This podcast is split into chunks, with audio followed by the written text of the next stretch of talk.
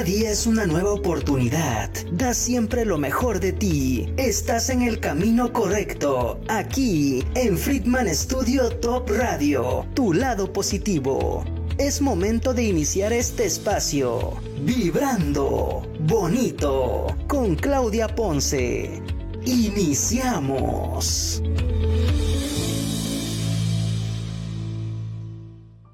Grandioso y maravilloso día para todos. Muchísimas gracias por estar aquí en Vibrando Bonito en este tema tan importante que es la importancia de la lectura. Y hoy les voy a presentar a una invitada muy especial, a Aida Hernández, que tiene un programa donde ellos están, eh, tú y Adrián, sí, Julián, Julián, tú y Julián se están enfocando en recuperar esa tradición de la lectura, ¿no? Porque no es lo mismo en un teléfono estar leyendo un libro que en los libros el olor y todas esas sensaciones de cambiarle a la hoja, que es muy diferente. Sí, este, pues muchas gracias, Clau, por invitarnos. Bueno, invitarnos, yo sé que Julián no pudo estar aquí. Nos hubiera gustado que estuviera aquí. Sí, Julián, pero bueno, ya tendrá una oportunidad también. Esperemos que, ya en la próxima nos pueda acompañar. Y sí, justo tenemos un eh, podcast, lo empezamos la, el año pasado. Este, se llama Hoja de Cortesía. Y sí, lo que justo queríamos era eh, recuperar, bueno, en realidad el proyecto no es como que eh, busquemos, ya sabes, ser famosos o alguna situación así, ¿no? Sino nace de, em, de una inquietud que él y yo teníamos, porque cuando siempre nos veíamos, él es de Puebla. Entonces, cuando venía a visitarnos, al final, todas nuestras pláticas con mi hermano y él, que somos amigos, este, lo que hacía era terminamos hablando de libros y del libro no sé qué y es que dice esto y que no sé qué era. Siempre terminaba, siempre, siempre. Y de hecho lo abordamos en, en, el podcast, en alguno de los episodios. Y justo decíamos, ¿por qué no estamos grabando esto, no? Entonces, de ahí nace la idea. Y de hecho todavía como que pasó más o menos un año, poco menos de un año, en que dijimos, bueno, órale, vamos a hacerlo, ¿no? Entonces estuvo, la verdad es que es, está padre. Eh, abordamos como temas que nos interesan y temas que... Eh, le pudiera ayudar a la gente como a incentivar a la lectura, ¿no? Y entre él y yo tenemos la broma esta de, este, de donde quieras partir, ¿no? O sea, de donde quieras partir a leer. Eh, hay mucha gente que tiene como el estigma este de si es autoayuda o si es un libro de autoayuda, como que no es un libro, ¿no? O no es lectura. Y entonces nosotros desde el primer capítulo establecimos así de, de donde quieras partir a leer, si es autoayuda, si es el cualquier tipo, y él hasta dice, ¿no? El libro vaquero, ¿no? Por vivir así. Y le digo, Esas eran buenas, eran buenas, me tocó leerlas. Entonces digo, está bien, de donde quieras partir a leer. Es un proyecto que tenemos ahorita. Este, llevamos 12 capítulos y estamos preparando ya la segunda temporada. Seguramente pronto ya saldrá, pero sí, es un poquito de eso. a, a, toda la materia de Oye, pero qué padre, porque sí tratan diferentes temas, tratan, bueno, diversos temas. A mí me encantan los de autoayuda y me, me encantan todos, tipo novelas románticos, bueno, de todo. Pero qué padre que, que, porque este tipo de programas, bueno, el que tienes, el, el podcast, eh, como que ayuda a que nos motivemos, ¿no? Y, te, y, te, hace como recordar, porque, ay, sí es cierto, esa novela yo ya la vi, ay, sí es cierto, ese libro creo que cuando iba a la secundaria, no sé, pero empiezas a recordar muchas cosas y que muchas veces por nuestro diario vivir a prisa y a prisa y que nunca hay tiempo, no nos damos ese espacio. Sí, exactamente. Este, hay, hay muchos temas, tratamos de, primero pensábamos que iba a ser como todo reseñas de libros, ¿no? Pero también es un reto, ¿no? Ya cuando estás haciendo como tal el podcast es un reto pensar en cómo va a estar estructurado, qué es lo que va a llevar, etcétera, etcétera pero ha sido un proyecto bonito y justo es lo que queremos, como llamar a la gente a empieza a leer por donde quieras. Veíamos en algún capítulo, no recuerdo, creo que no salió al aire, pero este hablábamos sobre las estadísticas, ¿no? O sea, que cuánta gente lee en México, cuánta gente eh, lee revistas, lee, o sea, porque incluso las revistas pues también es una lectura, ¿no? Entonces, este, hablábamos de ese tema y, y yo lo que decía era de, está bien, porque a veces queremos leer y queremos entrar así como de, lleno, ¿no? O sea, que, que sea es como el un libro completo al mes o dos libros completos al mes. Y entonces le decía a Julián, es que no necesariamente es que sea un libro a fuerza, ¿no? O sea, puedes empezar partiendo de ser de la estadística de un libro si quieres o medio libro, porque las estadísticas nos dicen que a veces son nada más medio libro al mes, ¿no? Este, y les está bien, o sea, para, para salir de la estadística, pues primero se parte de la estadística, ¿no? Ok. Entonces, este, sí, la verdad es que nos gusta mucho. Hablamos también ahorita que lo dijiste, ¿no? Em, la parte de, de, del agarrar el libro, del el cambio de hoja. Sí. También hay un capítulo por ahí que es como los libros contra los book readers, cuáles son los pros, cuáles son los contras. Julián, eh, Ujú. él lo que hace es leer en Kindle y yo normalmente, yo creo que hasta hace como dos años, tres años compré el Kindle, ¿no? Un, un, un, un book reader y, este, y él dice que él está fascinado, ¿no? Con su book reader. Pero, Sí, porque lo puedes agarrar en cualquier momento, ¿no? Sí, no, y aparte Y dice, por ejemplo, la gente que necesita lentes o que necesita ampliar la letra, en un libro ya no lo, no lo puedes hacer. Ah, o sea, ese es como, o sea, tienes que ser la letra que viene y ya, ¿no? Sí, sí. Y en su book reader, pues sí puede hacer eso, o sea, le puede subir la letra, le puede, ¿no? Entonces todo eso. O sea, Tienes sí son como razón. pros y contras y tuvimos todo un, un- un capítulo de eso, o sea, de Sí. cuáles son.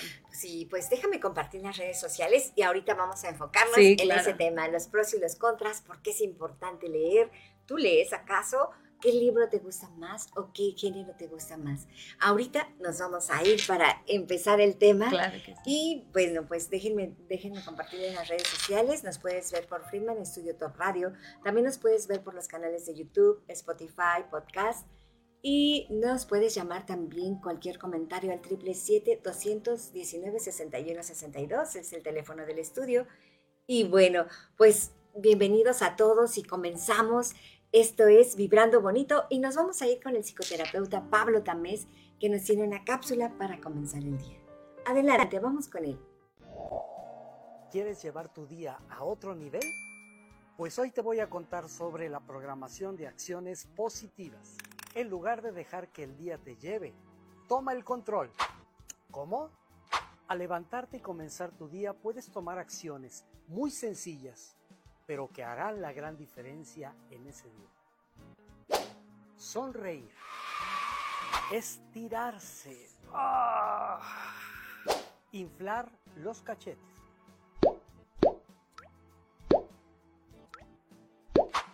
hacer gestos. Y algo muy importante para empezar el día con mucha energía. Un buen desayuno. Desde estiramientos, gestos, sonrisas, cada pequeña acción cuenta. Es como escribir el guion de tu día. Después de realizar estas acciones sencillas, al iniciar tu día, estás listo para programar lo que tú desees. Genera una oración, una frase que digas, ejemplo, este día me voy a sentir con mucha energía. Únete a este desafío. Programa tres acciones positivas para mañana.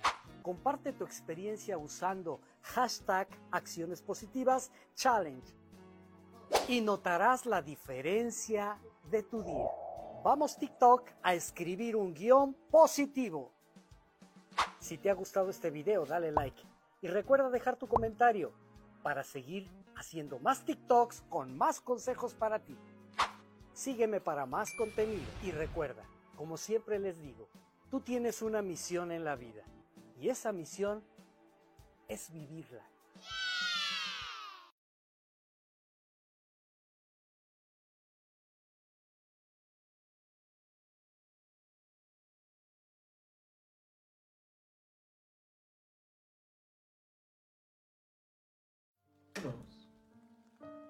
Muchísimas gracias al psicoterapeuta Pablo Tamés y pues vamos a seguir sus consejos. Muchísimas gracias por compartir aquí en Vibrando Bonito. Y bueno, pues es momento de comenzar el tema. ¿Por qué es tan importante la lectura? ¿Por qué es tan importante la lectura, Ida? Yo creo que nos ayuda tanto la lectura que es, eh, digamos, como académica, pues te ayuda, ¿no? A, a, conocer más, ¿no? Este, y hay diferentes géneros literarios en donde te hace tal vez un poquito más amigable algunos temas, ¿no? Eh, y es importante, creo que porque vale la pena tener ese conocimiento. Yo eh, me gusta mucho aprender cosas. Este, y entonces muchas cosas las puedes obtener tanto de la experiencia, tanto de, este, de tus vivencias, ¿no? Pero hay algunas cosas que eh, no, las, no, las puedes, no las puedes aprender de esa manera, ¿no? Entonces, tener un libro, este, conocer las épocas a través de los libros es algo, este, creo que muy importante. Y por ahí dicen, ¿no? Que para no repetir la historia necesitas, eh, no repetirla, necesitas conocerla realmente, ¿no? Entonces, eh, yo con Julián le digo que no, yo personalmente no soy como una persona que lea mucho de historia, salvo como algunos sucesos como específicos, ¿no? Pero este, creo que eso es importante y es importante que tengamos un acercamiento desde pequeños, ¿no? Eh, derivado igual de nuestro podcast, varias amigas que ya tienen hijos o no empiezan su familia, etcétera, me decían, oye, ¿por qué no meten un capítulo en donde hablen de cómo fomentar la lectura en los niños? ¿no? Porque a mí me gustaría que ellos tuvieran esta, eh, este, este hábito de la lectura, ¿no? Entonces, este, sí es, es, es importante, para mí es importante desde chiquita, ¿no? Hace rato me preguntabas, platícanos de, de, cómo llegó a ti, ¿no? O sea, cómo inicia este, este hábito. Eh, inicia por mi papá. Mi papá, yo siempre lo, lo, lo, vi o comprando libros o leyendo un libro o este, tiene su lugar donde... El biblioteca, ¿no? O el periódico, sí, o sea, cualquier cosa, ¿no? Y, siempre se me quedó, no desde chiquita, o sea, honestamente no desde que yo era muy pequeña agarré un libro. Creo que eso a mí me pasó hasta la prepa, tal vez. Este, y llegó justo por eso, o sea, porque yo a mi papá lo veía que, leía y entonces decía, ah, ok, o sea, como que hay algo ahí, pero no era como que yo me metiera tanto, ¿no? Ok. Entonces, eh, recuerdo con mis hermanos que había un momento en que mi papá nos decía, a ver, este, siéntense todos, ¿no? Cuando todavía vivíamos con él, todos, ¿no? De chiquitos, siéntense todos, vamos a leer y no sé qué. Y nosotros así como de, ay, ya nos va a leer, ¿no? Y entonces dijimos, bueno, está bien. Y nos sentábamos un rato y nos hacía lecturas y todo, ¿no? Incluso en algún momento, ahorita desbloqueé ese, ese recuerdo, este, leí con el Dorian Gray Ah, y era de así de ponernos un, periodo de tiempo y decíamos, vamos a leer tantas páginas o el capítulo tal, no sé qué. Y entonces lo comentábamos. Al final me sentaba yo con él a comentarlo. Exactamente. En donde nada estábamos él y yo, ¿no? Pero, ah, pero, sí, es, es uno de los libros que leí con él. Y viene desde ahí, ¿no? Y también ya en la prepa, eso te digo, ya fue saliendo yo creo que de la universidad.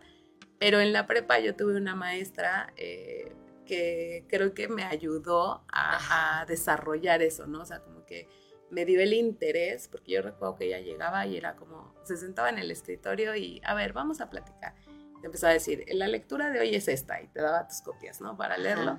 Y entonces ya te empezaba a explicar como todo el contexto, pero hacia atrás, ¿no? O sea, lo leemos y después era como un análisis de, sí, pero en la época tal había esto, sucedía esto, no sé. Entonces, como que te interesa un poco más, sabiendo ya como esa parte, a abrir un libro y leerlo nada más. Digo, no todos los libros son así, ¿no? Pero sí las obras... Eh, la Divina Comedia u otros es como, ay, no, o sea, por ejemplo, la Divina Comedia es un libro que a mí me costó mucho trabajo leerlo, o sea, y cuando lo terminé fue de, ah, ya, lo terminé, se acabó. Ah. Pero, este, ese también es un tema del podcast en donde decimos, no necesariamente tienes que leer los que todo mundo dice que tienes que leer, ¿no? O sea, no, no parte de que hay muchos libros que te dicen, por ejemplo, eh, hace como unos años salió Rayuela. Y Rayuela, yo le digo a Julián, yo no he leído Rayuela porque a mí se me hace muy pesado. Y él me dice, entonces deberías de empezar por una obra menos representativa o menos grande del autor para que te vayas familiarizando en cómo escribe, cómo, este, cómo te cuenta las cosas, ¿no? O sea, es como, dice, empezar a conocer a alguien este, desde cero, ¿no? Entonces sí es como todo un tema ahí. Entonces a mí esa importancia de la lectura fue a través tanto de la familia, mis, papás, y tanto de la eh, universidad. Aparte te lo hacía, la preparatoria, perdón, te lo hacía súper interesante. O sea, la maestra era como de, les voy a dejar esto a leer y después lo vamos a comentar. Y tienen tantos días, ¿no? Y llegaba el día y también lo y cinco comentamos. minutos antes lo leías, ¿no? Ah, cinco No, antes. hubo un libro que sí, hubo un libro que es de mis favoritos, el de Cumbres Borras- Borrascosas de mi librote, que nos lo dejó leer para un examen final. Y yo no lo leí, no lo leí. Y to- tres días o dos días antes estaba yo leyéndome el libro así de completo. Por supuesto que en ese momento pues lo lees Sí. como para, porque tengo Para el examen, del paso. ¿no? Ajá. Para salir del paso. Pero ya en su momento fue así como de, este, bueno, lo voy a leer después, ya con toda la calma, ¿no? Pero te lo hacía muy interesante y creo que eso vale la pena retomar en las universidades, en las preparatorias, como que el docente te haga atractivo el, el tema, ¿no? Así Porque si no es muy difícil que la gente se genere un hábito de la lectura si no es atractivo. Y lo que a mí me llamaba la atención de esa clase era literal, literal, era literatura, ¿no? La clase. Entonces, a mí lo que me, me llamaba la atención es que ella decía, eh, vamos a leer el Lazarillo de Torres. Ujú. Te leías el libro y entonces cuando hacía la evaluación era así de, pasaba lista y decía, a ver, ¿quiénes sí leyeron? Y empezaba, ¿no? Y te ponía como un puntito los que decían que sí. Porque ¿Y si eran veces- sinceros o no? Ah, no, es que eso era lo que nos decía, justo eso era lo que nos decía ella. Ella decía, ustedes me pueden decir que sí o me pueden decir que no. Y ya durante la clase yo voy a decir, a ver, el número 15 de la lista, sin saber, ¿no? ¿Quién era, no? Sí. Número 15 de la lista. Ah, tiene puntito, me dijo que sí leyó. ¿Cómo le hacía el lazarillo de Tormes para no sé qué? Y entonces, si contestabas bien porque sí leíste, Ajá. pues ya era como de, ah, bueno, 10, ¿no? Ajá. Pero si te tocaba que le dijiste que sí y cuando te pregunta no sabía, era como cero, ¿no? O sea, con Sí, ella era sí. 10 o cero. Entonces, era todo un reto, entonces sí me, y sí me gustaba mucho e incluso lo que sí es como un tema de eh, la lectura, ¿no? Mucha, mucha gente eh, no, no está acostumbrada a leer en voz alta, ¿no? Entonces yo me acuerdo que con, la- con esta maestra también lo que me decía era, empezaba a ver, vamos a empezar a leer por acá, y empezaban a leer, y se trababan y, no, el que sigue, y empezaron, Ajá. y pues más nerviosos nos poníamos todos, ¿no? O sea, Sí, de que, porque no sabía de dónde. y de que te decía, no, no sabes leer, el que sigue, no, no sabes. Ay, Y así, ¿no? Ajá. Entonces era, era este, muy chistoso porque ya en algún momento llega conmigo, a ver, empieza a leer. Pues ya cuando preguntaba, ¿quién quiere empezar a leer? Nadie quería empezar a leer, ¿no?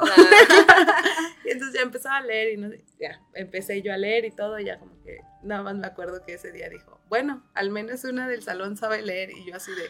Y entonces ya después todo el mundo quería que yo leyera, pero era como, nada, también lean ustedes. Ok, mira, pero qué padre porque te motivó. ¿no? Sí, Porque esos, esos, esos comentarios, por ejemplo, que hacen de que no, uno que sí, sí lea, baja la Claro, claro. Pero el, el decirte una que, por fin una que sí sabe leer, este, aparte de que, Te lo, te lo sube, pero a cuesta de todo. no, sí, aparte de que te los, o sea, te sube el índice, pero bueno, te ocasiona odios contra tus compañeros. sí, un poco. Oye, pero qué importante es que alguien, bueno, que alguien especializado, que, que nuestro, nuestros tutores sepan cómo dar los temas y sepan cómo, cómo guiarte, ¿no? Porque de ahí empieza el amor a, a las cosas, tanto a la lectura, tanto a, a a lo cualquier que hábito. quieras. Ujú. Sí, sí, es bien importante. A mí, digo, afortunadamente, este, tuve esta maestra que sí me motivó y a partir de ahí empecé a leer este, muchas más cosas, ¿no? Sí. Este, con Julián le decía que yo tuve un tema con lo de la Segunda Guerra Mundial, el Holocausto, tal, y he leído, y es justo a través, por ejemplo, yo no leo mucho así como de historia, porque yo recuerdo que en mi infancia la historia era mi coco, ¿no? O sea, era como de, ay, me lo tengo que aprender, me lo tengo, o sea, y era como aprender, no como eh, y- analizarlo y, entenderlo, Vivirlo, ¿no? porque también los Exacto. libros te, te- cuando tú lees una historia, hace cuenta, bueno, a mí me pasa que la estoy viviendo, la, me estoy transportando a ese tiempo e incluso a veces me siento la que La la protagonista. protagonista. sí. sí, ¿no? Ah, lo- es lo que hacen los libros, es como las obras de teatro. Bueno, las obras de Mm. teatro también son historias y te hacen profundizar y sentir que estás siendo parte de ese, en ese momento, ¿no? Sí, sí, sí, definitivamente. Pero es, es complicado porque creo que no muchos docentes eh, Saben cómo. o son, son conscientes del impacto ¿no? que, que tenemos. Así Digo, ahorita creo que ya un poquito más, Ujú. pero creo que hacia atrás como que no había tanto Sí, esa conciencia. Ajá, Ajá. exacto. Entonces, en el tema de historia, por ejemplo, para mí siempre fue como aprenderme fechas, ¿sabes? Ah, ok. Entonces, pues era como de, ay, ni me voy a acordar después, ¿no? Entonces, cuando empiezo a leer sobre la Segunda Guerra Mundial, lo hago a través de novelas, que son las novelas históricas. Y entonces empiezo a leer este, la bailarina de Auschwitz y diferentes temas y me empezaron a regalar también libros o llegaba yo y Julián tiene una broma que dice que yo soy como el como Thor en, en Gandhi que yo nomás alzo el brazo porque me preguntaba a mí ¿cómo escoges tus libros? Ah, o sea, sí. ¿cómo. ¿cómo haces para escoger un libro? Y yo le decía, es que yo no los escojo, yo llego a la librería y a mí me llegan los libros. Y entonces él decía, ah, eres como Thor, pero en lugar del martillo nomás alzas la mano y llega el libro, ¿no? Ay, qué Y le, digo, y le digo, no tanto así, pero me dice, es que ya desarrollaste esa habilidad para ver qué libros eh, te gustan, ¿no? Entonces, en cuanto a la parte histórica de la Segunda Guerra Mundial y toda la, lo- la cuestión del holocausto, pues lo que sé realmente es porque he leído libros de novelas históricas y algunos otros que sí están como más documentados, pero eh, también hay que saber qué tipo de libros te gusta, qué tipo de lectura te gusta y qué tipo de género te gusta, porque a veces, por ejemplo, un ensayo va a ser más complicado leerlo si no estás acostumbrado a leer eh, en ensayos, ¿no? Y tal vez las novelas te ayudan a que haya un diálogo, te lo vas imaginando todo, ¿no? Entonces es como un poquito más amigable y te deja al final algo, te aporta al final un conocimiento. Así es. Oye, y aparte dijiste algo de, de este Julián, ¿no? Que cuando, por ejemplo, muchas veces vemos muy grande libro, como que Sí. no lo queremos leer, qué importante eso se me quedó grabado ahorita que lo acabas de mencionar.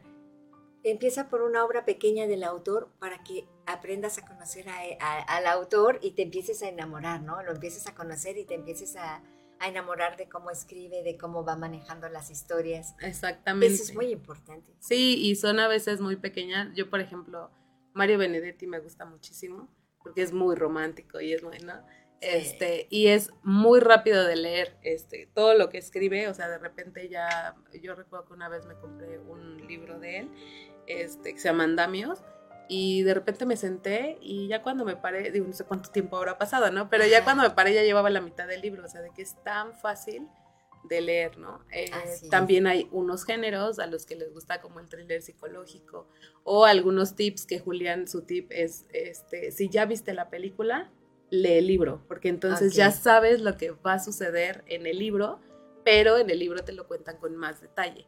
Entonces es como de, ya sabes a lo que vas, ya sabes qué va a pasar, pero como disfruta este, estos detalles que tiene el libro, porque muchas veces en pantalla no vemos eh, Todos el- los detalles. todos los detalles, sí. Y yo justo el libro que, que le decía a él que me di cuenta de eso fue con el niño del pijama de rayas, que también habla sí, sobre el tema sí. de la Segunda Guerra Mundial y el Holocausto. Entonces, para los que han visto la película, saben que hay una escena en donde Shmuel está, la- está limpiando unas copas. ¿no? Entonces, y creo que son como a los siete minutos de que empezó la película, y a partir de los siete minutos que empezó la película, como yo ya había leído el libro, en eso sí, cuando vi esa escena me puse a llorar y ya no paré de llorar en toda la película. Sí, ¿por qué? Porque en el libro te dice, ¿no? O sea, es que ah, ocupaban a los niños, a los chiquitos para limpiar las copas porque eran las únicas manos pequeñas que cabían dentro de la copa, ¿no? Sí. Entonces, eso no te lo transmite en la película, ¿no? O sea, eso, eso es. lo vas a ver en el libro. Entonces, sí es, eh, sí creo que es un buen tip que, que ha dado Julián en el podcast, el si ya leo la película, si, perdón, si ya vi la película, leo el libro, ¿no? Y es. entonces te ayuda muchísimo más porque ya incluso hasta le puedes poner cara a los personajes porque ya los viste, ¿no? Entonces ya sabes más o menos. Y ya empiezan las discrepancias después de si fue mejor el libro, si fue la película. Así es. Sí, porque siempre todos vamos a tener diferente percepción Sí, de todo, de todo, ¿no? Y como que lo vamos a vivir de acuerdo a lo que nos enseñaron o, o nuestras tradiciones y Sí. creencias. exacto. Sí, también había un, por ejemplo, hicimos reseña en la primera temporada de Come, Reza, Ama, Ajá. este, y que también es una película, que Ok. sale Julia Roberts, y este, y a mí me costó mucho leer ese libro, y no está difícil, Mm. pero no es el tipo de lectura que, estoy gusta. acostumbrada, ¿no? Pero dijimos, bueno, tenemos un, club de lectura con Julián, mi hermano, su esposa, ¿no? Este, la novia de Julián. Entonces entramos en ese y dijimos, a ver, vamos a votar, ¿no? Entonces cada quien ponía tres libros y empezabas a votar quién, cuál era el libro que empezábamos, ¿no? Y el primero que hicimos fue el de La Milla Verde y después fue el de Comer Rezama. Y para mí fue muy complicado ese libro porque no es lo que, no es lo que estoy acostumbrada a leer y es como de repente muy rosa. Entonces me decía él, a ti te gustan las cosas trágicas, ah. los libros antiguos y los libros trágicos, ¿no? Entonces, este, pero pues es el reto, ¿no? Al final en un club de lectura no siempre van a ser los libros que, que te gustan a ti, ¿no? Pero sí, es igual es de la película y entonces ahí debatíamos, no, pues que la película está así, en el libro está así, este, esto varía. Pues sí, más o menos está igual, ¿no? Y el de La Milla Verde de Stephen King también, pero ese ya fue como un super análisis, creo que fue un poco más profundo, más que una reseña en el, en el podcast, fue un análisis, porque eh, investigando, eh, el libro está basado en una historia real que pasó en los 40, de un caso en donde a alguien lo culpan de la muerte de unas gemelas y es un niño, ¿no? Y entonces hay notas y hay, este, literal salió en periódico, hubo un juicio, lo culparon, este, se fue a la silla eléctrica y después em, de varios años investigan y dicen, no, es que no pudo haber sido él. Y entonces el gobierno lo que hace es decirte una disculpa a la familia, ¿no? Pero es como de, pues ya una disculpa ahorita para que... Pues sí. Pero ese sí fue un análisis más, profundo, de todo esto. Porque era trágico. Exacto, sí, seguro, sí.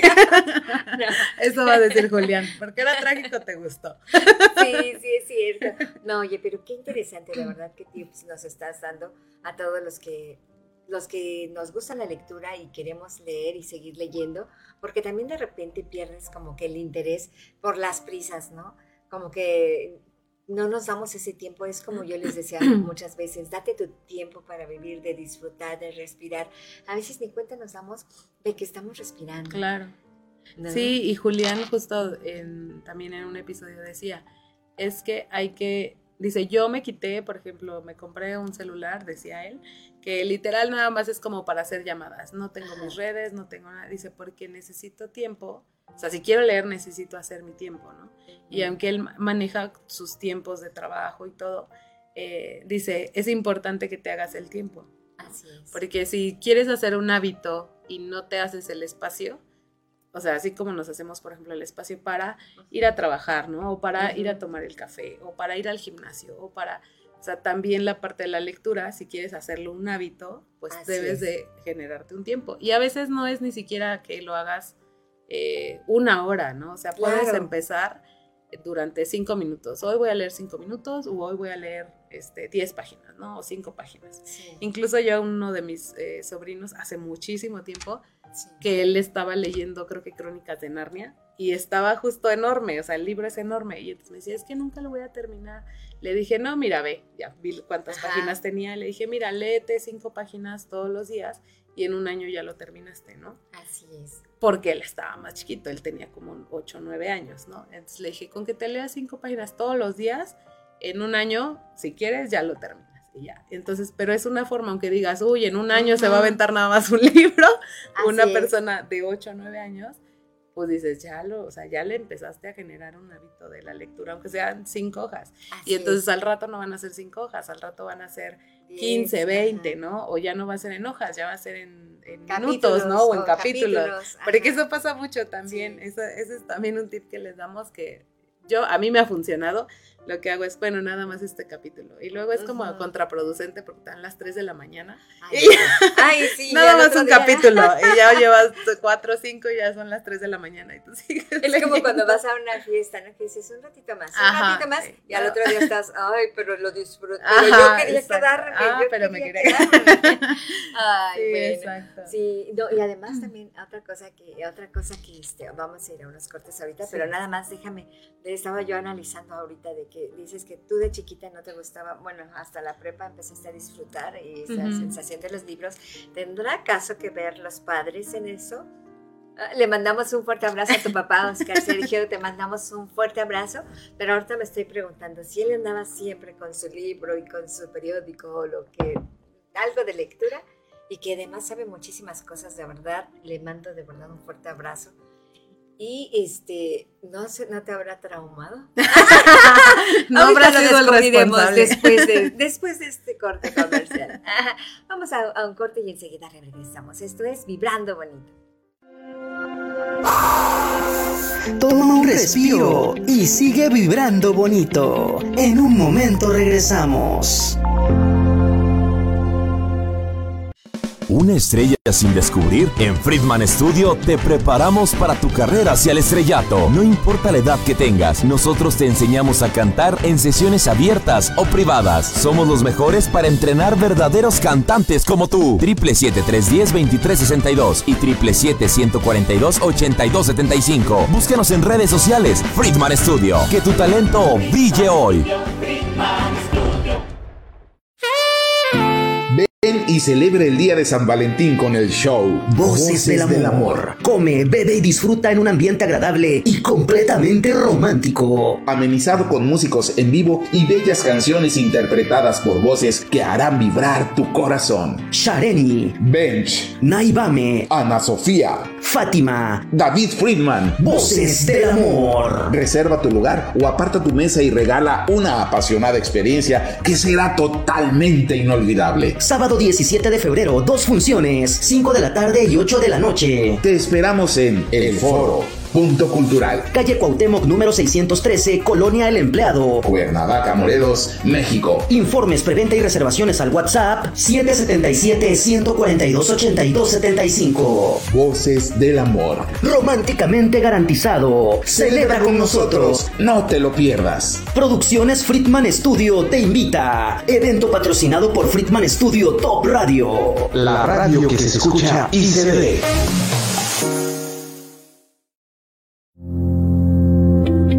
Acompáñanos para que todos juntos sigamos vibrando bonito. Continuamos.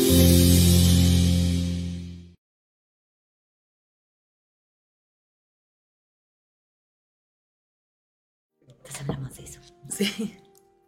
Seguimos aquí Vibrando Bonito y muchísimas gracias por estar con nosotros. Y bueno, estábamos diciendo qué influencia tienen los padres que muchas veces pueden ca- ocasionarnos bloqueos en el aprendizaje o en el amor a las cosas.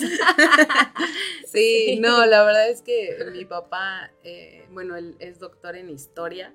Entonces, ahorita que Sí. dijiste, no, no será, ¿No será no, acaso? no creo que sea responsable de que no me guste, Nah. pero, este, o sea, sí Es tiene, sí, eh, sí tiene una, una influencia los papás o tu círculo cercano, ¿no? Así es. Muchísimo. E incluso este él siempre ve las cosas como de otro lado. O sea, siempre eh, como que normalmente la gente o el estándar de nosotros es como lo vemos la moneda nada más de un lado. Y él o como no tiene- las quieren manejar, ¿no? Ajá, Bueno, o como te las vas dos- conociendo. Ajá, siempre como que hay dos caras, pero siempre como que vemos el lado más que quiere. Es como la publicidad, te enseñan lo que Lo que quieres lo ver, que, lo que lo que ellos quieren que veas, Ajá, aunque te, te ponen todo, pero tú ves lo más llamativo, ¿no? ajá, exacto. Ajá. Y mi papá lo que hace es como de, o sea, sí está esta parte, pero también está esta otra, ¿no? Entonces, recientemente, eh, con el tema de que yo eh, veo o me interesa mucho lo del holocausto, este, pues muchos libros son así escritos por eh, sobrevivientes de, de esta etapa, pero también hay muchos como que se enfocan en lo que hacían los nazis, ¿no? O en lo que, este, el libro de, de Hitler, ¿no? Entonces, lo que en algún momento platiqué con papá y le dije, este, ah, pues lo estoy viendo así, así. Me dice, ah, yo también estoy leyendo. Y me dice, pero del lado de los judíos. ¿no? Ok. Entonces, como que ¿Y creo que dijiste? siempre, ¿Qué yo me quedé así como de, dijo? Ah, sí es cierto. O sea, como que, como que dices, sí es cierto. O sea, para conocerlo tienes que ver como las dos caras, ¿no? Y entonces tal vez yo nada me estaba enfocando en una. Entonces saber que como que, ah, está esa otra cara que no he explorado y que yo pensé que ya había terminado con ese tema y cuando mi papá me dijo eso dije, ah, tal vez no lo he terminado, ¿no? O sea, como Sí. para ver las dos versiones, ¿no? O sea, para conocer la historia completa, pues tienes que tener las, Las dos versiones y analizar y, y como reflexionar de todo eso, ¿no? De, de, de cómo te lo ponen de un lado y cómo te lo ponen, Ponen del, del otro, otro ¿no? lado. Ajá. Y luego, ¿cómo lo pones tú en tu corazón? Exacto. Porque a, a pesar de que te gusta todo lo del holocausto y de las guerras, pero se, se presiento que eres muy sensible. Sí. Entonces, eres, no te gusta lo romántico, pero eres Pero muy sensible. trágico y Lo trágico, pero, oye, sí, pero es eres muy contradictorio. sensible. Ajá, sí, ¿eh? sí es contradictorio. No, pero sí Pasa. eres muy sensible y yo creo que tú lo estás viendo desde ese enfoque del no romanticismo, pero del sentimentalismo. ¿no? Claro. Sí, y sí Entonces- te lo, o sea, y al ser novelas, novelas históricas, pues obviamente hay cosas que son un poco ficción y otras no. ¿no? Así es. De esos, por ejemplo, los libros, el, el de la bailarina de Auschwitz es una eh, sobreviviente que es psicóloga y ella te pone el libro como, sí, eh, pasó esto, fui de este campo de concentración, luego fui a este, luego fui a este, y te hace como todo un recorrido y eso es algo que tengo pendiente, como que me gustaría de cada libro que hago dejarlo como en una imagen el resumen, ¿no? Y entonces Lo en que tú específico, piensas de él, ¿no? ajá, o- Ajá. o lo que te transmitió el libro. Ajá. Y entonces en el de la bailarina de Auschwitz, ella te hace un recorrido por los campos de concentración, de que estuvo en varios y que hacía en este y que hacía en este, porque eran cosas diferentes, ¿no? Sí. Entonces es, este, es interesante eso. Y esta parte de, de, de mi papá tiene estas dos eh, como caras de la moneda, ¿no? Y entonces es importante eso. Él, digo, es doctor en historia y yo me acuerdo que en algún momento le dije, "Ay, eh, quiero aprender más de historia, ¿no? Ajá. Pero dije, pues es un doctor en historia, ¿no? me va a decir, empieza por acá y para mí va a ser... "Ah, no". Sí. Pero, este, como decía, ¿no? Pues es tu papá, al final te puede ¿Para, ayudar para qué es tu papá? ¿Te tiene que enseñar? Ah, no es broma. Pero sí creo amigo. que es este, muy, muy importante la influencia que tienen los papás, ¿no? Sí. Eh, en los hijos. eh, Los y maestros, en todo, los maestros, sí. todo. Eh, y por eso mis amigas, varias, yo creo que tres, cuatro me dijeron, "Ah, aborden el tema de los niños, ¿no? Así Y yo es. lo veo con mis sobrinos. Uno, bueno, dos de mis hermanos tienen eh, hijos. A unos están en Canadá, no los veo tanto, pero otros que están aquí en, en- en Morelos, este, se me hace muy chistoso porque apenas me di cuenta de eso, o sea, como que de esa influencia que tienes en las generaciones que vienen, ¿no? Sí. Entonces, yo cuando, no sé en qué momento, pero la primera vez que me lo llevé a la librería junto con mi hermano y mi cuñada, pues fuimos y no sé qué, y ahí andamos, bien- y él veía, ¿no? Que Sí. nosotros andábamos como que entre los libros y no sé qué, y hay una parte, pues, para niños, ¿no? Entonces le dije, a ver, vente, vamos acá, y me lo llevé a la parte de niños y empezó, Ujú. pues, obviamente le atraen más porque son dibujos, son muñequitos, son, ¿no? O sea, hasta eh, Sí. para como de ese... De, Adecuadas a su edad. ¿no? Exacto, van adecuados y aparte como las que son como para sentir, ¿no? Este, Ajá, este tipo de este, ay, libros. no sé cómo la se llama, sí, a mí ajá. también, pero que son así que los aprietas y, y sientes cómo Sí, se mueve o cómo suena. Hasta a nosotros nos gusta esa sensación. ¿no? Y entonces me lo llevé y empezamos como a hacer como una tradición con él.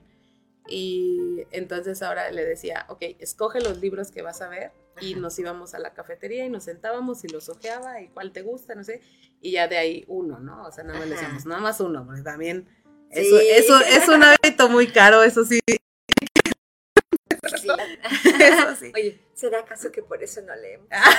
También puede ser, o sea, porque Sí. en realidad apenas estuve con mi hermano, en, eh, lo fui a visitar a Canadá y la biblioteca pública es otra cosa, o sea, Así es.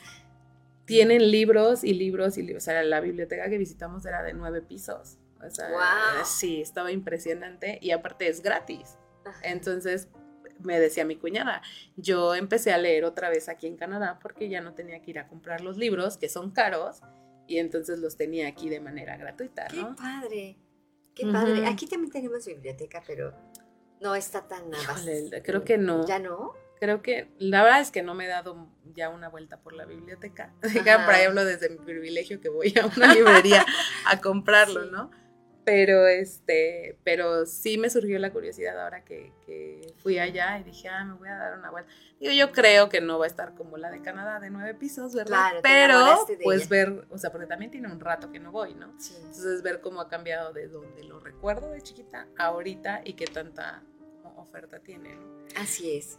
Pero sí, y con mi sobrino te digo, para concluir esta anécdota de la influencia que tenemos sobre las nuevas generaciones, este, pues nos vamos, los escoge, nos sentamos y así de, ¿qué quieres de tomar? No, pues esto, ¿no? Y entonces como que se le creó ese chip de cuando voy a la librería, puedo ver los libros que me gustan, escoger uno y aparte me tomo algo, ¿no? Mientras estoy ahí. Sí, le estás, le, estás le estoy haciendo un paquete, ¿no? Sí, sí. Una experiencia completa. Con el, Exacto. Y entonces, hace como tres semanas, yo creo, estábamos desayunando y me dijo, vamos a la librería. Y yo, ok, le digo, sí, está bien. Y vino uno de mis hermanos de México y le digo, pregúntale si quiere ir. Ah, sí, ya le fue a preguntar si quería ir, ¿no? Vamos a la librería. Le dijo, sí, vamos. Y entonces nos fuimos a la librería. Y me dio toda la ternura del mundo porque, pues, llegamos, como veníamos en coches separados, llegamos en coches separados y entonces él iba con mi hermano. Entonces cuando él llega a la librería y ya la ve, o sea, ya ve la entrada, le dice a mi hermano, y aquí está la librería, así con toda la emoción del mundo. sí. Entonces eso me dio mucho gusto y me dio mucha ternura porque sí dije, bueno, al menos les estamos inculcando así como el, de los libros, ¿no? O sea, yo a él le compro cuentos y hay unos cuentos que, que, pues obviamente tienes que contarlo y hacer las voces diferentes, ¿no? Entonces le encanta, este, apenas el fin de semana pasado estábamos desayunando en familia y me dice, ¿leemos un cuento? Y yo, ah, sí. Y entonces tráeme tu cuento y ya se iba por sus libros y regresaba. Y así los dos, digo, uno tiene ah. cinco años la otra tiene dos años y de todos modos así como de el cuento, ¿no? Ay, qué padre, qué padre. Sí, y sí, la verdad es que sí tenemos como una, una influencia en, en las nuevas generaciones y creo que eso... Eh, para los que nos estaban preguntando de cómo lo hacemos, cómo hacemos que generen ese hábito, pues creo que es principalmente que nos vean a nosotros teniendo ese hábito. Porque difícilmente, o sea, si tú le dices, siéntate a leer, no. O sea, es una obligación, ¿no? Yo siento que así te dijeron. no, a mí me decían, vamos a leer, siéntete. pero este, pero sí es, es este importante que se, que se genere el hábito como de manera natural. No de te tienes que sentar a leer 10 minutos, te tienes que, no, porque eso ya es una obligación. Y creo que a nadie nos gusta como el tener que hacer las cosas por obligación. Sí, vemos las obligaciones como que, ay, como que pesan, ¿no? Sí, sí, exacto. Entonces sí, creo que es muy importante, eh, retomo igual, ¿no? O sea, afortunadamente, eh, en mi caso, mi papá, mi mamá fueron de, verlos yo desde chiquita, que leían, ¿no? Y a eso se le sumó la parte de la preparatoria pues ya, o sea, hubo un tiempo en que ya, al principio sí le decía a mi papá, ¿qué libro leo, no? Él me recomendó una autora mexicana, Silvia Molina, que tiene dos libros, uno eh, se llama En silencio la noche, En silencio la lluvia, perdón, y el otro El amor que me juraste. Entonces los dos son buenísimos y son chiquitos, son libros chiquitos y entonces eh, me gustó mucho. Entonces a partir de ahí yo me acuerdo que también fueron de los primeros libros que leí y me gustó mucho. Y para los que no han empezado todavía como la lectura, el, apenas tuve una muy grata sorpresa el año pasado porque yo no había leído teatro hace rato. Ah, teatro. sí. No lo había leído como tal. Y leí eh, La importancia de llamarse Ernesto, que viene la reseña en la siguiente temporada. Okay. Y, o sea, fue divertidísimo. Es muy divertido, en específico esa, esa obra. Es muy divertida por cómo la redacta el autor, ¿no? O sea, cómo viene el diálogo, cómo viene... O sea, de verdad yo me acordaba que yo me moría de risa, o sea, estaba leyendo el libro, porque eso también es una experiencia que te da un libro, o sea, la experiencia de, de que puedes o reírte, o sea, pero de verdad estar muy divertida y llorar de que, o sea, a mí sí me ha pasado de, con un libro bueno, con varios, pero con uno en específico sí fue así de, no podía parar de llorar y yo así de, quiero dejar de llorar porque quiero seguir leyendo y no puedo seguir ah. leyendo porque estoy llena de los ojos de lágrimas, ¿no? no podía parar y entonces eso es algo que los libros logran en las personas, ¿no? O sea, el tener el, lo impresionante que es que un libro, o sea, que tu imaginación, porque al final es tu imaginación, cómo lo, va a cómo lo va construyendo y todos los sentimientos que te, que te genera el autor. Así es. O sea, eso sí es, eh, a mí me ha sorprendido muchísimo, digo, llevo tiempo leyendo, pero no me deja de sorprender la manera en que los autores de repente son o hacen un plot twist y es como de ¿qué? ¿En qué momento? ¿no? ¿En O qué- sea, qué esto no, esto no era así, así no, no- así no iba para allá, ¿no? Sí. Es Ay, bien, es bien interesante, la verdad. Sí, es cierto. ¿Qué piensas de los audio- audiolibros? Ay, ese tema lo tuve con Julián también. Pero para mí y con un amigo también que me decía, es que yo ya me leí tantos libros, ¿no? Y, los puse en audiolibro. Y le decía, es que para mí, para mí, para mí, digo, Aida Hernández, leer un libro no es lo mismo que un audiolibro. Ajá. Creo que te ayudan mucho porque eh, tal vez no aquí en Cuernavaca, pero por ejemplo en Ciudad de. México, que la gente pasa mucho tiempo en transporte o en vehículo, ¿no? O sea, en, en el tráfico, te ayuda muchísimo. Digo, obviamente es más fácil estar escuchando un audiolibro a que en el tráfico estés con el libro, ¿no? O sea, incluso es hasta más peligroso. Pero este es una forma, yo creo que de adquirir el conocimiento que tiene un libro, pero no es la misma experiencia que tienes al leer el libro, ¿no? Así Entonces es. digo, no estoy en contra, los que quieran escuchar los audiolibros, pues adelante. Entre ellos también mi hermano, algunos libros dice, no, estos sí los voy a escuchar nada más y sin tener que leerlos, ¿no? Pero hay otros que sí dicen, no, este sí lo tengo que leer. Entonces, no, yo no estoy en contra, digo, está bien porque es una forma de adquirir el conocimiento y todo creo que sea adquirir conocimiento y aprender más cosas, yo estoy a favor. Pero este, no creo que te dé la misma experiencia de, de la lectura de un libro como tal, ¿no? Así es. Y sobre todo que ejercitas el cerebro, ¿no? Cuando, cuando lo estás escuchando, cuando lo estás leyendo, Leyendo. pues tu cerebro, todo, todas las sensaciones y todo lo que percibes está grabándose. Y cuando lo escuchas, también, pero tu imaginación no llega a tal grado, ¿por qué? Porque te están transmitiendo la vida del que lo está diciendo, ¿no? Ajá, exacto. La emoción que le está poniendo. Exactamente. O sea, no es la misma no. emoción y la misma, el, el mismo construcción del personaje que haces tú en tu mente que uno que ya está construido porque ya te lo están leyendo. Así es. Aparte creo que es también depende de la persona, porque para mí, por ejemplo, es más atractivo leerlo e incluso eh, no sé qué pase, pero cuando escucho las cosas es como que tengo que poner muchísima más atención en, en lo que estoy escuchando para entenderlo, a que si lo leo, o sea, si lo leo siento que estoy muchísimo más concentrada de manera natural, cualquier cosa, ¿no? Sí, o sí, sea, un libro, o un folleto, lo que sea, siento que soy más como de leer que auditiva. Ok, más de vista que de oído. Sí, entonces eh, hay personas que igual puede que les pase al revés, ¿no?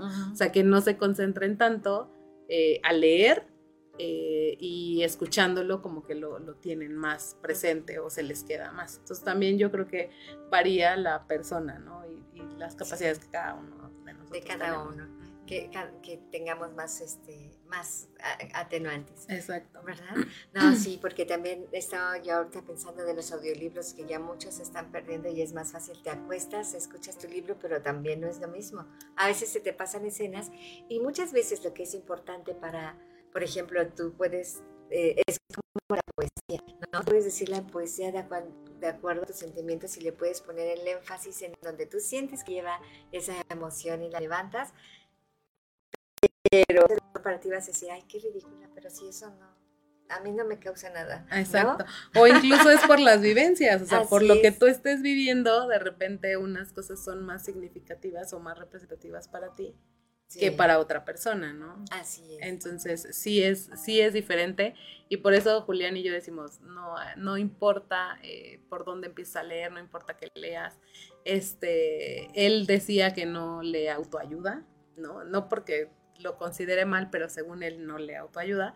Y conforme fuimos haciendo la primera temporada, al final resulta que muchos de los libros que él mencionó no son como de autoayuda, pero son como estos del el libro de eh, hábitos atómicos, Ajá. este, de, de cosas que puedes hacer pequeñitas que te hacen más eficiente en tu día a día. O sea, ese tipo de autoayuda Ajá. o autoconocimiento, no, no sé cómo se llame el, el género, Sí. pero entonces nos reíamos porque era como de, no que no leías autoayuda. y todos los libros que tenemos aquí mencionados Sí. son muchos de autoayuda, ¿no? O sea, Así es. Sí, le Sí. gusta mucho eso. Y, y yo creo que todos los libros son de autoayuda, ¿no? Incluso el que leamos, pero este, pero a lo mejor es el, el de, no sé, Ah, se me fue la palabra. Pero oye, a ver, entonces vamos a retomar. Los pasos que yo he aprendido de lo que me estás diciendo es, uno, toma tu libro, este... Lo que, lo que yo comentaba eh, con ah, Julián es, primero, lo que yo hago, porque tampoco es como que yo tenga la verdad absoluta, ¿no? Claro. O sea, es como que les queremos transmitir lo que nos, ha funcionado a nosotros para mantener o para eh, incrementar ese hábito, ¿no? Entonces, generalmente, me decían, ¿cómo escoges los libros? Y hay muchísimas maneras de escoger los libros, ¿no? Primero, eh, conocer qué temas te gustan, eh, en qué temas estás interesado y ya con eso saber qué género te funciona más, ¿no? O sea, si es un género de ensayo en donde el autor te esté diciendo lo que opina sobre ese tema, o si es un género, en el caso mío de la parte de historia, que me ayudan más las novelas en irte creando como esta información en lo que te van dando datos de lo que sucedía. Y este, yo siempre le digo a Julián, y él me dice, pero es que esa es una lectura más avanzada, dice, eso es ya para, para, para gente que tiene una lectura más avanzada pero yo no lo creo tanto, es hacerte como tres preguntas de lo que quieres saber del libro, ¿no? Porque a veces lo escogemos por la portada. Yo muchos de los libros que al principio este, leía, eh, y aún todavía, ¿no? Algunos, es por la portada. O sea, si me llama la atención la portada, es como de, ok, a ver, y vemos ya la parte de atrás, vemos como de, de qué viene el libro, ves el autor, eh, pero eso sí creo que ya es como, como cuando ya tienes el hábito ya empiezas como a investigar, a saber qué autores hay, este, qué, de qué hablan los autores, ¿no? Entonces, pero esto de hacerte tres preguntas, y yo se lo decía a Julián, es de tres preguntas, lo que quieras, ¿por qué se llama así? O sea, ¿por qué le pusieron este título al, al libro, ¿no? O en dónde está situada, ¿no?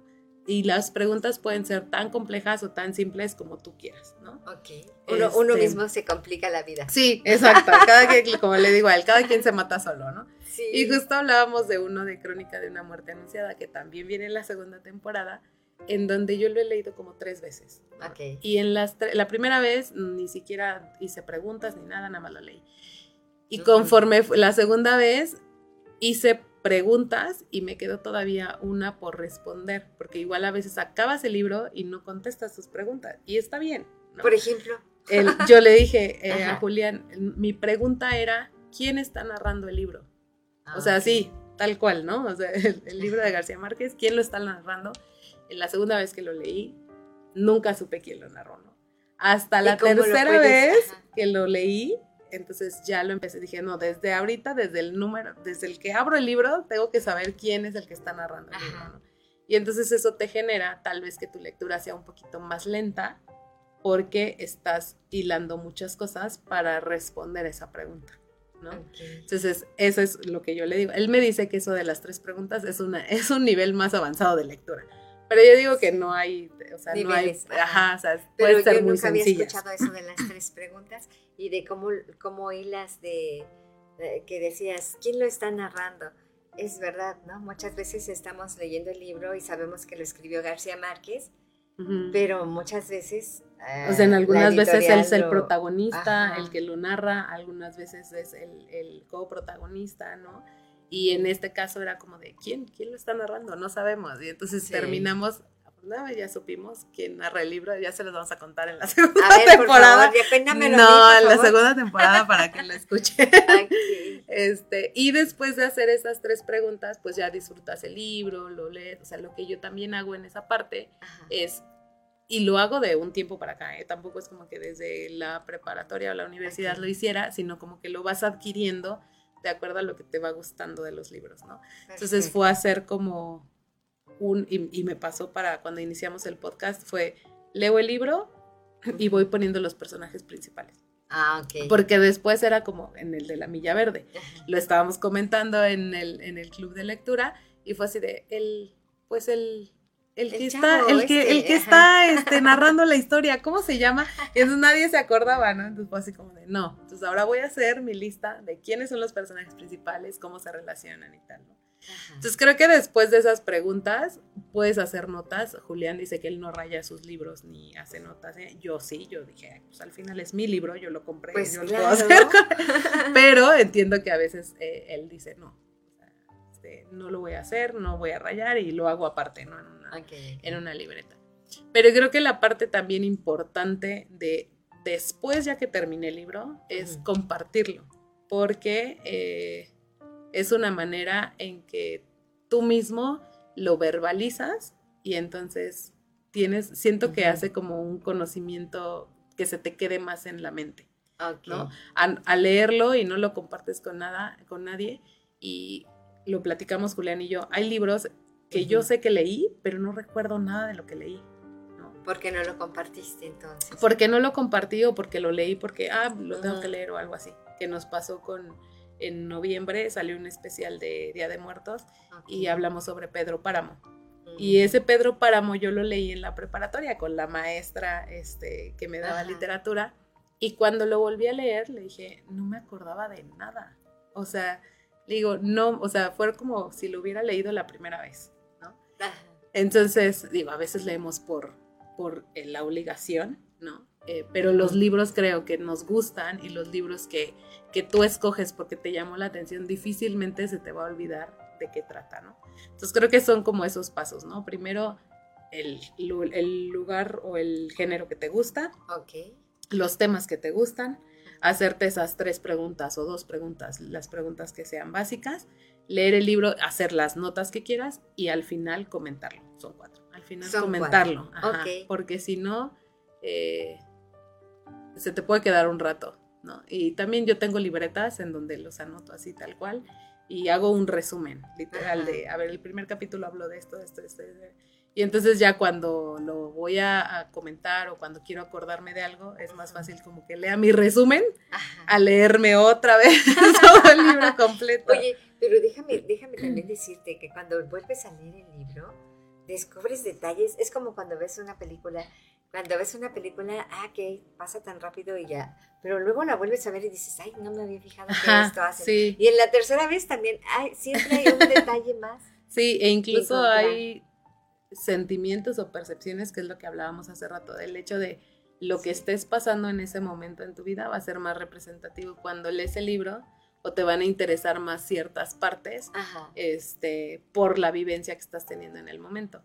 Y de Silvia Molina, los dos que yo leí, el de El amor que me juraste, yo me acuerdo que lo leí hace mucho tiempo, yo creo que tenía yo como 20 años, tal mucho, y este, y lo volví a leer eh, hace dos años. Y también lo comentaba con Julián, le dije, tengo otro sabor de boca totalmente diferente, yo lo recordaba de una manera y ahora lo recuerdo de otra. Y le dije, entonces es, eso sí va cambiando, ¿no? Incluso en, en mis libros lo que hago es anotarle la fecha en la parte de atrás, en un color, y los subrayados van como de ese color, ¿no? Para saber cuáles fueron los subrayados de un año a cuáles fueron los subrayados de otra Ay, lectura. Qué Entonces, sí, está muy interesante, la verdad. Sí, no, y lo más interesante es eso, que volvemos a retomar esa lectura, que volvamos a a crear ese hábito, porque es un hábito, y que nosotros como adultos de verdad eh, propiciemos que el niño, como decíamos hace rato, inicie eso con amor, con juego, como lo hiciste con tus sobrinos, ¿no? Eh, de, enseñarles ese gusto por la lectura, no forzándolos. Ajá. Sí, igual también los que están aquí, los que están en Canadá, también fui apenas y un libro se los había mostrado por videollamada. Y le dije, miren, les voy a leer un cuento, ¿no? Y ya estábamos en videollamada. Les encantó y cuando iba a ir para allá me mandó un mensaje mi sobrina así de, ¿me puedes comprar el libro? Este, se llama El monstruo voraz. Y dice, ¿me lo puedes comprar por favor? Que no sé. Entonces para que se lo llevara para allá. Y ahí va a ti a comprarle el libro. Y como fui con, con mi sobrino, este también me dijo, ah, bueno, vamos a la librería, entonces ya fue por sus libros, ya estaba sentado y yo quiero un chocolate y yo no venía para quedarme, pero ok, no, tengo tiempo, está bien, quedémonos. Sí. Te lo tomas rápido. Te lo tomas rápido porque... sí, pero este, Es, es, es, bonito y lo comentaba con una amiga, así como de, mi trabajo está hecho aquí. Ay, sí. Ya, pobres de los papás que tendrán que comprar los libros. Oye, y, y no, tú, tú no les cuentas, por ejemplo, en algún lugar o algo así? No, eh, como cuentacuentos, ¿no? ¿Cuentacuentos? No, creo que lo único que he hecho como cuentacuentos es para mi sobrino. Oye, porque se ve que tienes madera, y ¿eh? Una, y una vez una amiga, estaban creo que sacando un concurso, eso ya tiene muchísimo tiempo también, un concurso en donde eh, decían, en un video, este, dinos el libro, ¿no? O sea, cuéntanos del libro. Y entonces me lo mandó y me dijo, yo creo que a ti te gustaría mucho hacer esto o estaría padre que tú lo hicieras, dice, con los libros que lees. Y al final te vas generando como un histórico de los libros que has leído, ¿no? Pero la verdad es que no, no lo, no lo hice y, y no, también este, nuestro editor nos, me decía al principio, este, ¿y te dedicas a algo de esto? Y yo así de, no, para nada, no hago nada de esto. Realmente lo hago como un hobby porque nos gustaría como aportar nuestro granito de arena a, motivar a la gente al hábito de la lectura. Así es. Y además que es muy enriquecedor todo esto. Sí, ¿verdad? Sí, nos gusta mucho, la verdad. Entonces, los invitamos a que, nos escuchen. Háblanos de, tu podcast. Bueno, el podcast se llama Hoja de Cortesía. Este, curiosamente te digo, en este sentido de que va a ver las cosas como diferentes. Sí. Este, cuando nosotros lo pensamos, fue así de, ah, hoja de cortesía, está padre. Y nos preguntaban por qué, y creo que eso no va a salir creo que hasta la segunda temporada, pero, pero, les voy a decir por qué. Oye, pero ¿por qué nada más nos picas y nos Pues para que, lo escuche. no, pero eh, decidimos que se iba a llamar hoja de cortesía por eh, la hoja de cortesía es esta hoja que está entre la portada y cuando ya inicia el, libro, ¿no? Entonces es esta hoja en blanco que está entre la portada y el inicio del libro y que generalmente Julián y yo hablábamos de lo importante que es dedicar los libros, o sea que eso le da ah, un plus. Por eso entonces es esa hoja blanca. En esa hoja, blanca es, se le llama hoja de cortesía, que es donde tú escribes, bueno, normalmente hacen una dedicatoria ahí, ¿no? Pero se llama hoja de cortesía como que te voy a introducir a, ¿no? Entonces está, está bonito. Y cuando se lo platiqué a mi papá, pues este, yo soy Aida Hernández y Julián es Julián Castillo. Y entonces me dice, ay, qué padre, qué bueno que lo hicieron así, dice, porque entonces está la H de Hernández y la C de Castillo y yo. Oye, todo Sí, exacto. exacto. Y para nosotros fue cuando se lo comenté a Julián, dice, no inventes, no lo había visto así. Le dije, sí, lo mismo le dije yo, que no sabía que, o sea, no fue con esa intención, ¿no? Y, curiosamente coincidió en nuestros apellidos el hoja de cortesía. Qué bonito. Entonces, este, tenemos ese podcast, lo iniciamos, ahorita hay 12 capítulos, estamos en la grabación de la segunda temporada. Nos pueden encontrar en Spotify, en Apple Podcast, Amazon Music y creo que nada más. Pues ahí vamos a estar. y es todos los martes a partir de las 12 de la noche, ya está, eh, o sea, 000 del martes de cada semana. Eh, hay un capítulo Em, empezamos con capítulos de 20 minutos, más o menos, que era la, idea de que fueran nada más 20 minutos. Em, y nos han pedido que sean más largos. Ok. Sí. Entonces, para nuestra este, impresión, creo que el más largo de la primera temporada son como 37 minutos. Ok. Y nosotros justo lo que primero hicimos lo lanzamos y obteníamos la retroalimentación de pues, la gente cercana que lo escucha y nos decía, no, se me fue rapidísimo, ¿no? O sea, como que 37 eh, minutos, por ejemplo, decíamos, quiero ver si es mucho o es poco tiempo, ¿no? Para, porque también mantener la atención de la gente es de repente medio complicado, ¿no? O sea, tienes que traer, y sobre todo hablando de libros, es como tienes que atraerlos, ¿no? Y mantenerlos este, Ajá, Porque muchas veces los tienes, eh, los atraes, pero no los mantienes. Exactamente. Entonces, eh, creo que el más largo fue de 37 minutos y esta, nos dijeron que estaba bien, ¿no? Y los de 20 o de 15 nos dicen, no, es que necesito más, necesito que sean más largos. A ver, comparte otra vez donde te podemos Es Hoja de Cortesía en eh, Spotify, en Apple Podcast, Amazon Music y eh, apenas estamos empezando con redes sociales, o sea, están como apartadas, ya sabes, pero no hay todavía contenido, que es Hoja de Cortesía Podcast. Em, y pues bueno, ya estamos empezando, yo creo que en, el, en estas semanas empezaremos la segunda temporada. ¡Ay, qué padre! Pues muchas felicidades por ese programa, porque sí, de verdad está entretenido, no dejen de escucharlas. De verdad. déjame, decir nada más un comercial rápidamente. Un comercial rápidamente antes de que se me pare y ya se me perdió. Ah, aquí está. Para este sábado 17 de febrero los invitamos cordialmente a celebrar el San Valentín, aunque ya pasó, pero todavía febrero es el mes de San Valentín. Acuérdense. en el concierto de Voces del Amor, amenizado con músicos en vivo y talentosos intérpretes, Shareni Bench, Naibam, Ana Sofía Fátima y David y el profesor David Friedman, que le mandamos un abrazo a nuestro director. Muchísimas gracias por todo. Así que reserva tu lugar o aparta tu mesa. Tenemos dos funciones a las 5 de la tarde y a las 8 de la noche. Te esperamos en el Foro Punto Cultural. Informes y preventa al 777-142-8275. Pues ahí estaremos en este concierto de Voces del Amor. Así que los esperamos a todos, ¿verdad? muchas gracias. Y bueno, pues vamos a, vamos a cerrar, ya, ya estamos a unos minutos de que termine el programa. ¿Y qué te parece? Entonces nos quedamos, nos quedamos con eso. Yo me quedo siempre que tengo programa, siempre me quedo con una enseñanza nueva. Y ahorita es que cuando lea un libro voy a enamorarme del autor primero. Porque nunca lo había, nunca había pensado en eso, nunca, nunca me había puesto a pensar, ¿no? Oye, en lo que te dice el autor, sino, simplemente me, enfocaba en el mensaje que me quería transmitir.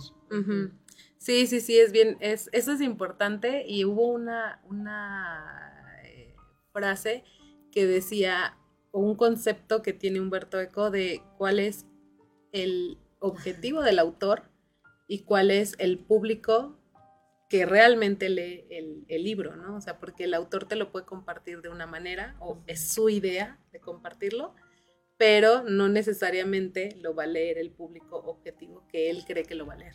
Ok. Entonces son como cosas diferentes, ¿no? El autor puede querer decir una cosa, pero nosotros como lectores podemos obtener otra que a veces es incluso igual de valiosa eh, o una como contraparte en estas contrapartes que hablábamos, ¿no? O sea, tal vez él te está queriendo decir este lado de la moneda y tú puedes obtener también de la, esa parte de la moneda más la que tú te quedas, ¿no? Así es. Sí. sí, qué, interesante, la verdad, eso, saber los dos lados de la moneda, pero la más importante es la que tú opines, la que tú, la que se quede contigo. Sí, y el sabor de boca que te quedas tú con él. Porque eso es lo que te ayuda a enamorarte o del autor o a, seguir buscando más libros eh, en esa temática o empezar como a migrar de, este, de temas. Así es. Aida, un consejo más que quieras darnos a todos los de Vibrando Bonito. Bueno, primero escuchen hoja de cortesía, el comercial. Este, y sí, em, como lo decía al principio, si quieren empezar a leer, que sea, no, que no, que no sea obligación y que no sea de me tengo que poner una hora, o sea, pueden ser 15 minutos, o sea, irlo haciendo paulatinamente, ¿no? Como en algún momento había una eh, anécdota de alguien que iba a ir al gimnasio, ¿no? Y decía, voy a ir, y entonces el entrenador le decía, haz estos cinco minutos y ya. Y así como que, ¿cómo? Nada más esos cinco minutos, sí, ya vete a tu casa. Y entonces al otro día llegaba y bueno, van a ser 10 minutos. Y entonces así le fue haciendo el hábito. Creo que es de la misma manera. Y si ya son eh, personas que tienen ese hábito, eh, creo que es importante que eh, lo transmitamos como a las nuevas generaciones de una manera más amable, ¿no? O más orgánica. Así es. Pues ella es Aida Hernández y ya la escuchamos, eh, vamos a escucharla en hojas de cortesía y muchísimas gracias por haber compartido con nosotros todas estas ideas e historias y, todos estos conocimientos acerca de la lectura. gracias a ti, Clara. Aida, Gracias por estar aquí vibrando bonito. Muchísimas gracias a ustedes que nos ven en casita y gracias a nuestro productor Claudio que siempre es un amor, de verdad. Muchas gracias Claudio. Y bueno, yo soy su amiga Claudia Ponce y los espero la próxima semana en otro programa más de Vibrando Bonito. Muchísimas gracias a todos los que nos escriben siempre y nos motivan para seguir haciendo estos programas y que luego nos dan los temas y nos dan las cosas ideas. para sí, las ideas para hacerlo. Muchísimas gracias. Esto es Vibrando Bonito. Nos vemos la próxima semana. Recuerda que eres del tamaño de tus pensamientos, así que piensa en grande. Hasta la próxima. Nos vemos. Bye. Nos hemos llenado de positividad y energía para continuar con nuestro día. Nos escuchamos en la próxima emisión de Vibrando Bonito, aquí por Friedman Studio Top Radio, tu lado positivo. Somos la radio que se escucha y se ve.